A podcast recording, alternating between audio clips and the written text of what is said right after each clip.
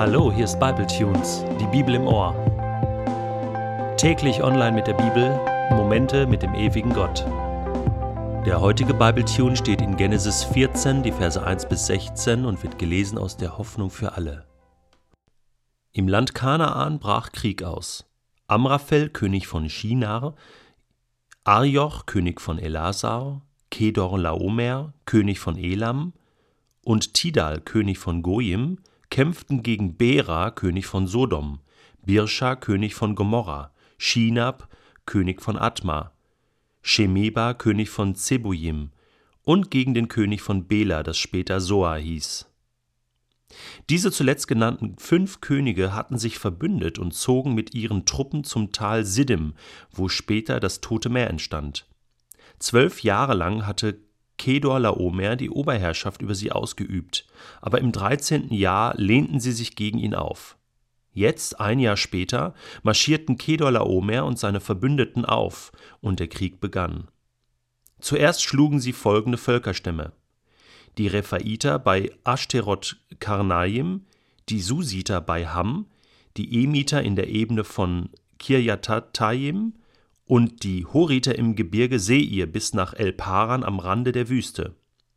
Danach kehrten sie zurück nach En Mishpat, dem späteren Kadesh. Sie verwüsteten das ganze Gebiet der Amalekiter und auch die Gegend um Hazezon Tamar, die von den Amoritern bewohnt wurde. Doch dann stellten sie sich ihnen im Tal Siddim die Heere der abtrünnigen Könige entgegen, der Könige von Sodom, von Gomorra, von Atma, von Zebojim und von Bela, dem späteren Zoar. Diese kämpften nun gegen Kedor Laomer und seine Verbündeten, vier Könige gegen fünf. Das Tal war voller Asphaltgruben. Als die Könige von Sodom und Gomorra in die Flucht geschlagen wurden, stürzten sie hinein, die anderen entkamen ins Gebirge. Die Sieger plünderten Sodom und Gomorra. Sie raubten wertvolle Gegenstände und die Lebensmittelvorräte. Auch Lot, den Neffen Abrahams, der in Sodom wohnte, verschleppten sie, dazu seinen gesamten Besitz.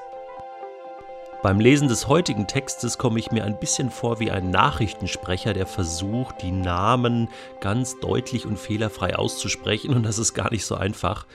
Ähm, ich habe gemerkt, dieser kleine Krieg, der da stattgefunden hat im Land Kanaan, den muss damals irgendjemand interessiert haben, denn sonst hätte das niemand so detailliert mit allen Namen und Völkchen, die da mitgemacht haben, aufgeschrieben. Und das zeigt wieder einmal, wie detailliert und wie genau auch die Bibel ist. Schon vor Tausenden von Jahren zur Zeit Abrahams konnte man schreiben, das wissen wir heute. Man hatte die Keilschrift schon erfunden und vieles, äh, was damals passiert war, wurde festgehalten, schriftlich festgehalten. Und so haben wir diesen detaillierten Bericht. Was war passiert? Ähm, Lot, der Neffe von Abraham, ist in eine sehr unglückliche Situation geraten. Er hatte sich ja für dieses schöne Landteil, für diesen schönen Landstrich bei Sodom und Gomorra entschieden und zu diesem Unglück kam für Lot und seine Familie später auch noch Pech dazu. Nämlich ganz einfach das Pech, dass er zwischen die Fronten gerät. Zwischen vier und fünf Königen, die sich um ein kleines Landstrichlein stritten. Lot war einfach zum falschen Zeitpunkt am falschen Ort. Und so kam es, dass er und seine ganze Familie in Gefangenschaft gerieten. Aber Gott lässt ihn nicht im Stich. Gott hat es gesehen. Und Gott ist ja mit Abraham. Und so ist er auch mit seiner ganzen Familie. Und Lot gehört zur Familie Abrahams. Und deswegen kümmert sich Gott hier auch um Lot. Und tatsächlich, es gelingt einem Mann zu fliehen aus diesem Gefangenenlager oder aus dieser kriegerischen Situation heraus. Und wir lesen jetzt weiter. Ein Flüchtling aber konnte sich zu Abraham durchschlagen, der zu der Zeit bei den Terebinden des Amoritas Mamre wohnte. Mamre und seine Brüder Eschkol und Ana waren mit Abraham verbündet. Als Abraham erfuhr, dass Lot verschleppt worden war, bewaffnete er alle kampferprobten Leute, die in seinem Lager geboren waren, also zu seiner Familie quasi gehörten. 318 Männer. und jagte den vier Königen hinterher. Bei Dan im Norden holte er sie ein, teilte seine Leute in zwei Gruppen auf und überfiel die Feinde bei Nacht. Er schlug sie in die Flucht und verfolgte sie bis nach Hoba nördlich von Damaskus. Das Erbeutete nahm er ihnen wieder ab. Er befreite Lot, die Frauen und alle anderen Gefangenen. Ist es nicht der Hammer, wie Abraham hier Braveheart-mäßig eingreift und seinen Neffen Lot und seine Familie befreit und nicht nur die befreit, sondern auch alle anderen Gefangenen und diese vier Könige in die Flucht schlägt, sodass die Situation ein für alle Mal geklärt war?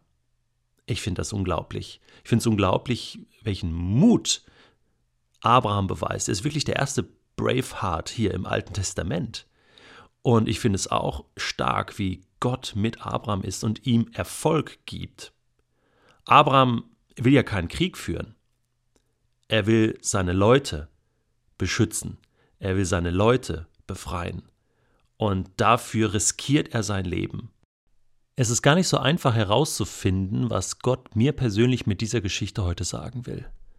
Aber eine Sache, die ich mitnehmen möchte, ist die, diesen Mut von Abraham, einzugreifen, nicht zuzuschauen, sein Leben zu riskieren für seinen Neffen, für seine Familie. Das fasziniert mich. Ich bin nicht in einer Kriegssituation, aber ich erlebe tagtäglich Streitsituationen. In der Familie, in der Nachbarschaft, in meiner Arbeit, mit Freunden, in Beziehungen. Und ich glaube, ich möchte neu den Mut finden, klare Worte zu sagen. Ich möchte neu den Mut finden, Streit zu schlichten.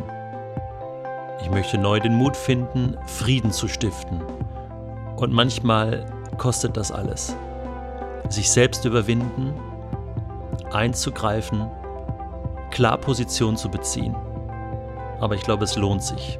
Ich glaube, dass andere Menschen vielleicht dadurch Befreiung erleben können. Dass andere Menschen erleben können, dass es einen Gott gibt, der es gut mit ihnen meint. Und dafür möchte ich diesen Tag heute nutzen.